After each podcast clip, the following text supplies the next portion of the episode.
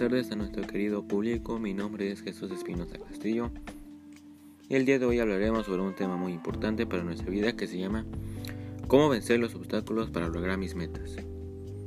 Pues los obstáculos en nuestra vida se presentan como estudiantes como Ashwagi, una estudiante de habla indígena que se le complica hablar el español.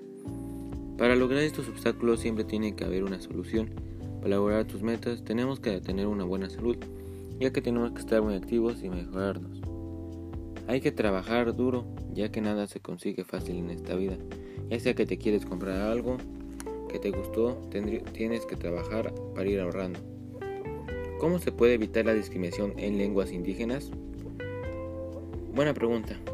Pues no hay que discriminar a las personas, ya que pues es algo natural y mejor de estar discriminando, pues podemos apoyarlas en algo que necesitan. ¿Cuáles son los obstáculos para llegar a esa meta? Si no esa meta son, pues no creer en ti mismo, ir sin rumbo al tiempo y falta de constancia. También debemos vencer los obstáculos internos y nos lo impiden como son la falta de conocimientos, habilidades y motivación. Pues esos son unos puntos difíciles que uno tiene que hacer primero. No escuches comentarios negativos ya que te hace que te desvíes de tu meta y no sigas adelante y te estén... En esta vida uno tiene que esforzarse, para sí mismo, como en su carrera, alguna compra, etc.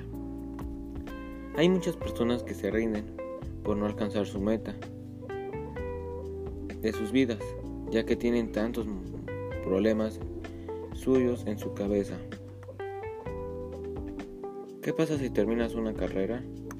Pues tendrás una profesión, tu trabajo y tendrás tu propia casa hasta podrás tener tu propia vida con alguien.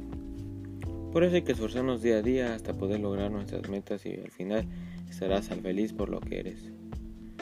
Bueno amigos, eso fue todo el día por hoy, lo esperamos en la próxima semana. Yo soy Jesús Espinosa Castillo, hasta la próxima.